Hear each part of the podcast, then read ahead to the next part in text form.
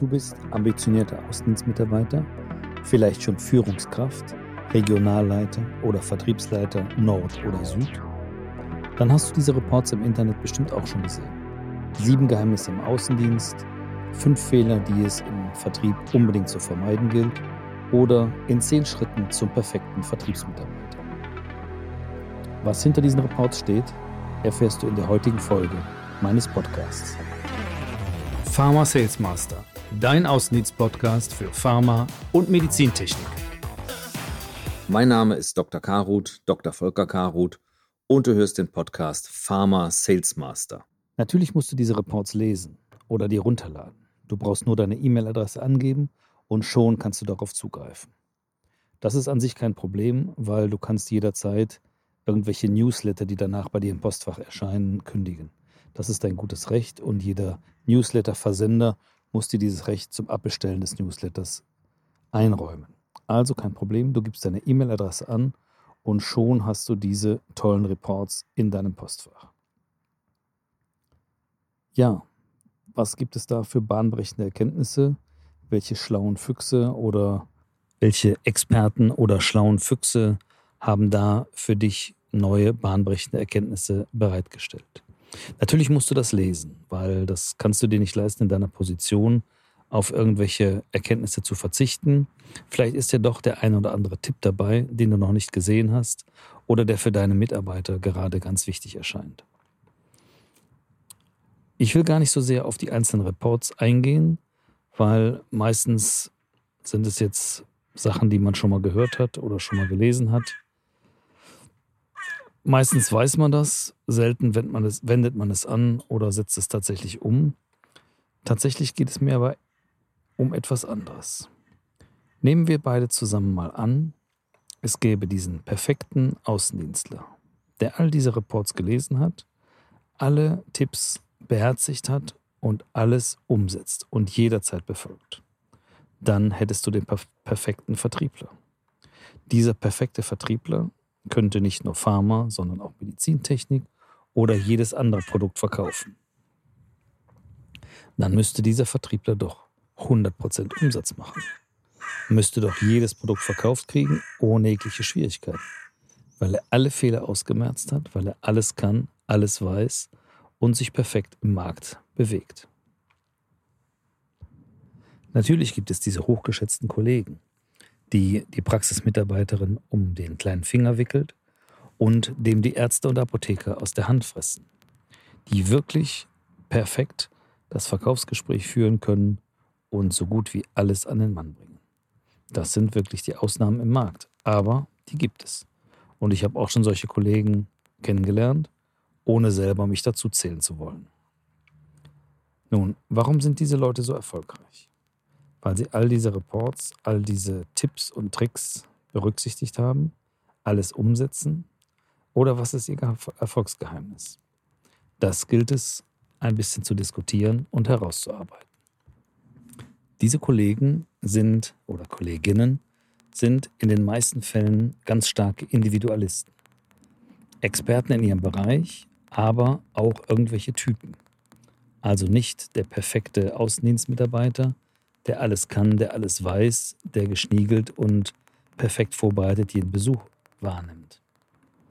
Ich möchte eine andere These vertreten. Ich möchte behaupten, dass es diesen, wenn es diesen perfekten Außendienstler geben würde, dann würde er trotzdem nicht hundertprozentig Umsatz machen, weil auf der anderen Seite es auch nicht den perfekten Kunden gibt. Jeder Kunde ist unterschiedlich und zu jedem unterschiedlichen Kunden gibt es einen perfekten Match, einen perfekten Vertriebsmitarbeiter, der genau auf diese Bedürfnisse, auf seinen Typ, auf seine Art und Weise eingeht. Und nur wenn das wirklich harmoniert, wirst du jederzeit alles verkauft können. Das heißt, wenn du alle Tipps und Tricks umsetzt und alles kannst und alles weißt, bist du noch lange nicht perfekt, weil du eben nicht auf jeden Kunden passen kannst. Das ist dieses Schlüssel-Schloss-Prinzip. Du bist nicht der Dietrich, der alle Schlösser knacken kann. Natürlich gibt es Leute, die relativ weit in diesem Bereich kommen, die wirklich viel umsetzen. Das Schlüssel-Schloss-Prinzip ist, glaube ich, ein ganz gutes Beispiel. Jeder Kunde will anders angesprochen werden, will anders wahrgenommen, anders gewertschätzt werden. Und da kannst du eben nicht mit der 0815-Lösung, die auf alle Kunden passt, zuschlagen. Das wird auffallen und das wird nicht funktionieren. Es werden Kunden wegfallen und werden nicht bei dir kaufen und du wirst dir gar nicht erklären können, warum. Weil du eben nicht perfekt auf diesen Kunden passt. Du kannst gar nicht auf alle Kunden passen. Das funktioniert nicht. Du wirst immer Kunden haben, die dich mögen, die dich lieben, die dich toll finden und du wirst Kunden haben, die dich furchtbar finden. Das liegt irgendwo in der Natur der Sache. Und deswegen sind diese Ratgeber auch alle schön und gut. Und sie haben auch bestimmt viele Tipps und Anleitungen dabei, die man berücksichtigen sollte oder die man sich zumindest mal zu Gemüte führen sollte. Aber es das heißt nicht, dass wenn du die zehn Fehler im Außendienst alle vermeidest, dass du dann der perfekte Außendienstler bist. Vielleicht musst du manche Fehler gerade begehen, um erfolgreich zu sein. Das ist meine Philosophie. Sei du selbst und versuche deine Persönlichkeit zu entwickeln und deine Kunden zu finden, die mit dir zusammenarbeiten wollen, die mit dir durch dick und dünn gehen. Du kannst nicht auf alle Kunden passen. Aber schauen wir uns doch nochmal solche gut gemeinten Tipps an. Zum Beispiel kenne ich einen, der lautet Schlagzahl mal Besuchserfolg gleich Erfolg im Außendienst. Hm, das ist gar nicht so verkehrt. Und bestimmt hast du es auch schon mal irgendwo gehört. Aber hast du es wirklich auch umgesetzt? Hast du dir wirklich zu Gemüte geführt, dass wenn du super verkaufen kannst, aber nur zwei Besuche am Tag machst, dass du dann eben nur einen begrenzten Verkaufserfolg in deinem Gebiet haben kannst? Und ist dir schon mal der Gedanke gekommen, dass du, wenn du diese zwei Besuche am Tag verdoppelst auf vier Versuche, du bei gleichem Verkaufsgespräch doppelt so viel Umsatz machen wirst? Das ist einfache Mathematik. Du wirst nicht jedes Kundengespräch abschließen können. Aber wenn du doppelt so viele Chancen hast, wirst du doppelt so viel Erfolg haben.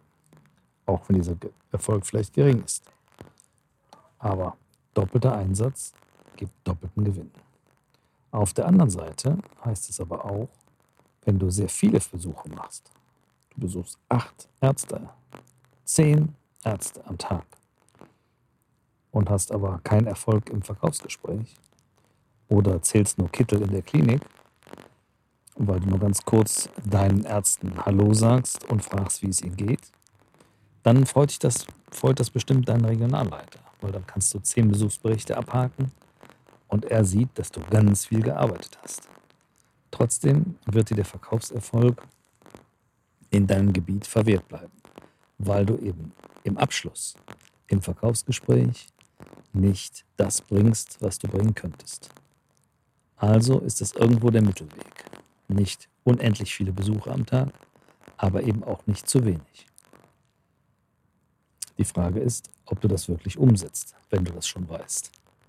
Also hast du mal versucht, über eine begrenzte Zeit einfach doppelt so viel Besuche zu machen, wie du sonst machst?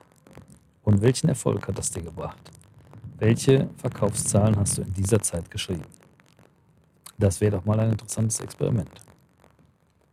Und andererseits, wenn du ein bisschen an der Argumentation feilst, ein bisschen mehr den Kunden einbeziehst, ein bisschen mehr Fragen stellst, Vielleicht werden dann auch deine Verkaufsabschlüsse besser und du kannst mit weniger Besuchen mehr Umsatz machen. Das nur so als kleine Gedankenanregung bei einem relativ simplen Ansatz, den du in solchen Reports gerne mal finden kannst. Es gibt natürlich noch ganz viele andere Tipps und Tricks da draußen, die du aber alle einmal dir zu Gemüte führen solltest und kritisch prüfen solltest, ob du da nicht, wenn du das ein oder andere umsetzt, vielleicht an deinem Verkaufserfolg, in deinem Team oder bei dir selber etwas erreichen kannst. Gut, jetzt habe ich das Mikrofon mal gewechselt und ich hoffe, dass jetzt die Klangqualität, die Soundqualität ein bisschen besser ist als eben. Da war ja doch relativ viel Geknister und Geraschel im Hintergrund. Ich hoffe, dass es jetzt sich besser anhört für dich. Also, wir waren stehen geblieben bei den Sachen, die ich vielleicht für dich machen kann, wo ich dir vielleicht helfen kann und bei meinen Tipps, meinen Geheimnissen im Außendienst nach meinen 25 Jahren oder mehr als 25 Jahren mittlerweile im Außendienst, die Zeit, in denen ich in verschiedenen Firmen, in verschiedenen Funktionen unterwegs bin und was ich sozusagen für mich als, ähm, ja, sag mal, die sieben Geheimnisse im Außendienst zusammengetragen habe, die man sich merken sollte oder merken könnte und mit denen du vielleicht auch etwas anfangen kannst. Ich habe dazu tatsächlich vor einiger Zeit mal einen, einen Report, eine Aufstellung gemacht, die du dir auch äh, runterladen kannst. Ich werde den, den Link oder die Landingpage werde ich mal ähm, angeben unten in den Kommentaren zum oder in den ähm, Notizen des Podcasts, sodass du auf diese Datei kommen kannst und dir das runterladen kannst. Und das sind jetzt weniger irgendwelche Verkaufstricks oder besonderen Gesprächseinstiege, mit denen du dir vielleicht besser verkaufen kannst, sondern meine Erkenntnisse nach ähm, vielen Jahren Außendienst sind ähm, eher in Richtung eigener Vorbereitung, eigener, ich sage mal, Unverwundbarkeit des Außendienstmitarbeiters.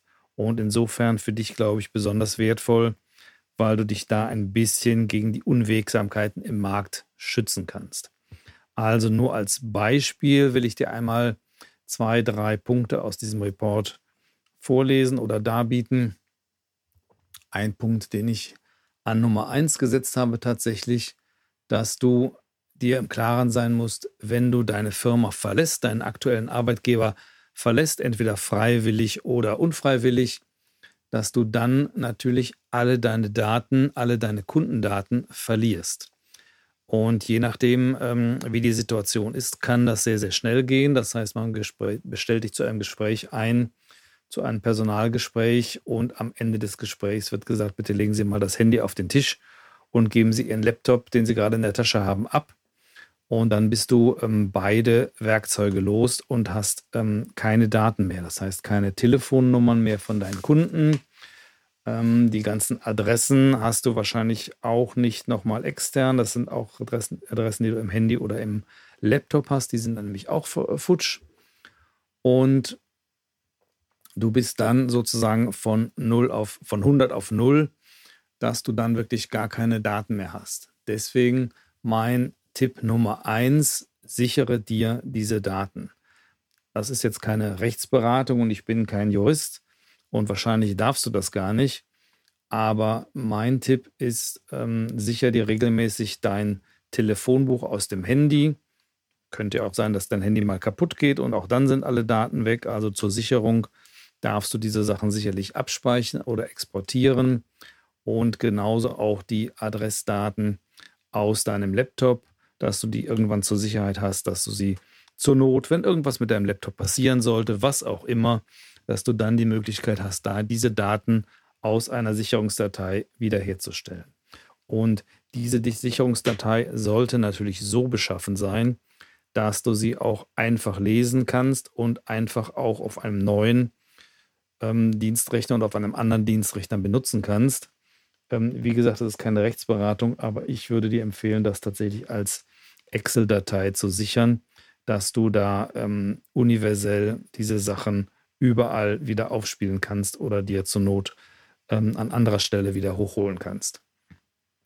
Also das ist mein Tipp aus diesen sieben Geheimnissen im Außendienst, aus diesem Dokument, dass du dir darüber klar sein musst, dass wenn dein Beschäftigungsverhältnis sich ändert, aus welchen Gründen auch immer, dass du dann wirklich alle Kundendaten verlierst und letztendlich sind diese Kundendaten dein Kapital, dein Mm, ja, deine wertvollste Ressource, die du hast, wenn du auch woanders oder in einem anderen Gebiet oder mit anderen Kollegen unterwegs bist.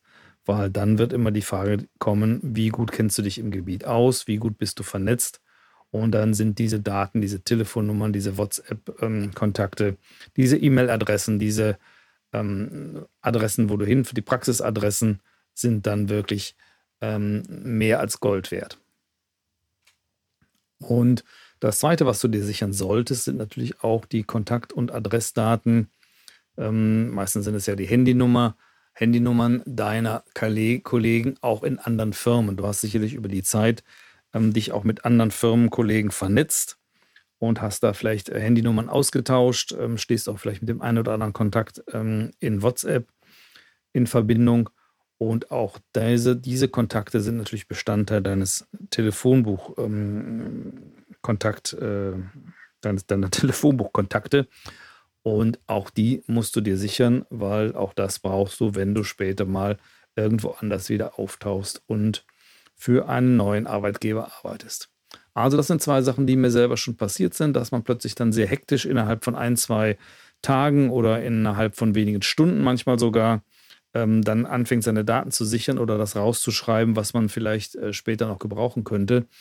Ähm, das ist wirklich einer der Top-Tipps, die man beachten sollte und die man ähm, sich ein bisschen vorbereiten sollte auf die Unwägbarkeiten, weil du weißt auch, wir haben 2020, es ist noch Corona ähm, und viele Firmen denken natürlich auch darüber nach, ihre Außendienste zu verkleinern, zu vergrößern, wie auch immer. Also es könnte durchaus der Zeitpunkt sein, wo der ein oder andere oder vielleicht du selbst auch die Firma oder den Arbeitgeber wechseln wirst. Aber vielleicht noch ein Wort zum Arbeitgeberwechsel. Manchmal ist man da ja relativ schnell bei der Hand, dass man sagt, also es ist alles so schrecklich und so furchtbar und ich schmeiße meinem Chef die Kündigung auf den Schreibtisch, ich bin dann mal weg. Aber du solltest bedenken, dass du auch bei einem neuen Arbeitgeber mindestens sechs Monate, manchmal sogar fast ein Jahr brauchst, bis du wieder voll einsatzfähig bist, bis du alle Kunden ähm, mindestens ein oder zweimal besucht hast, bis du dich im Gebiet auskennst, bis du alle Kollegen, alle Strukturen in der neuen Firma kennst, mit allen dich ähm, vernetzt hast und ausgetauscht hast. Ähm, das fängt an, dass du erst natürlich ein neues Auto bekommst, neuen Laptop, neues Handy, entsprechende Schulungen und so weiter über dich ergehen lassen musst. Also du brauchst mindestens sechs Monate, um wieder voll in deinem neuen Gebiet einsatzfähig zu sein. Und das solltest du bedenken, wenn du die Firma vielleicht sehr schnell verlassen willst, weil es dir ähm, nicht mehr dort gefällt. Und ähm, es ist natürlich auch klar, dass ähm, das Gras auf der anderen Seite der Weide nicht immer grüner ist als das, eigenes, das eigene Gras. Also selbst Firmen, von denen du was Gutes hörst, ähm, musst du natürlich auch erstmal von innen erlebt haben. Das kann ich auch aus eigener Erfahrung berichten, dass du manchmal die, den Firmenwechsel hast und wenn du ein bisschen hinter die Kulissen ähm, blicken kannst, und das hängt natürlich auch sehr stark von deinem persönlichen Umfeld, von deinem Chef, von deinen neuen Kollegen ab, ob du dort zufrieden bist oder ob es dir dort gefällt. Und insofern sollte man sich vielleicht oder mit Sicherheit zwei oder dreimal überlegen, ob man wirklich den Job hinschmeißt und jetzt die Firma wechselt, auch wenn sich eine gute Gelegenheit bietet.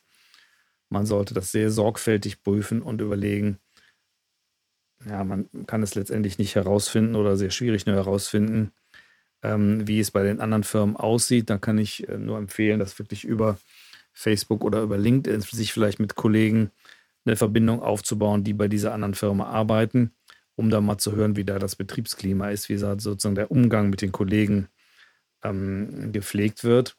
Also das sollte man sich sehr gut überlegen, wenn man so einen Schritt tut. Aber eins ist klar, wenn du einen Arbeitgeberwechsel anstrebst, freiwillig oder nicht freiwillig, wie auch immer, du hast dann die Chance, ein höheres Gehalt zu verhandeln, weil du deine Erfahrung, deine Kontakte, dein Know-how sozusagen mitbringst. Und du hast dann die Möglichkeit, Gehaltssteigerungen zu verhandeln, die wesentlich höher sind als das, was du bei einem Arbeitgeber bekommst, wenn du viele Jahre bleibst und jedes Jahr die kleinen Gehaltssteigerungen mitmachst, die ansonsten von der Firma freiwillig angeboten werden. Also Firmenwechsel ist immer auch die Möglichkeit, nochmal zu einer deutlichen Gehaltssteigerung nach oben. Ähm, da ist also eine Chance da, aber sie will, wie gesagt, gut überlegt sein.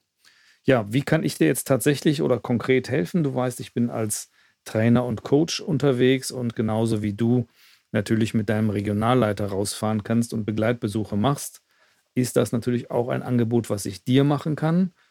Also es würde durchaus die Möglichkeit bestehen, dass du mit mir dich verabredest und dass wir zu zweit gemeinsam Besuche machen, dass du von mir mal ein Feedback bekommst, wie du dich im Außendienst bewegst, wie du arbeitest und ähm, auch dann sozusagen ein ähnliches Feedback bekommst, ohne dass du ähm, in das Risiko gehst, dass dein Chef dabei ist und sieht, wie du arbeitest und ähm, wie gut oder wie schlecht du arbeitest. Und das wäre durchaus eine Möglichkeit, was man sich überlegen könnte.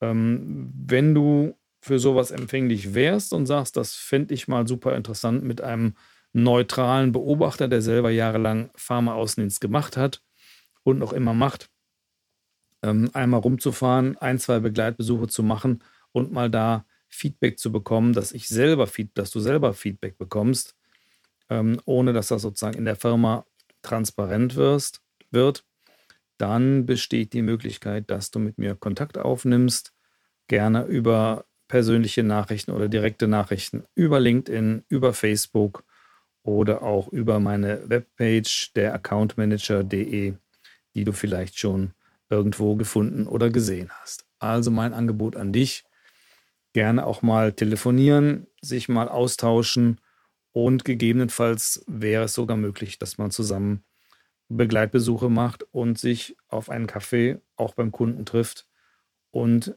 tatsächlich einmal in deine Gespräche reinhört, in deine Besuchsorganisation reinhört und einmal so sieht, wie du arbeitest und dass du da wirklich mal ein Feedback von neutraler, von erfahrener Stelle bekommst, ähm, wie eine Art, ja, wie soll ich sagen, eine Art Personalberater, eine Art Unternehmensberater für dich privat im Außendienst.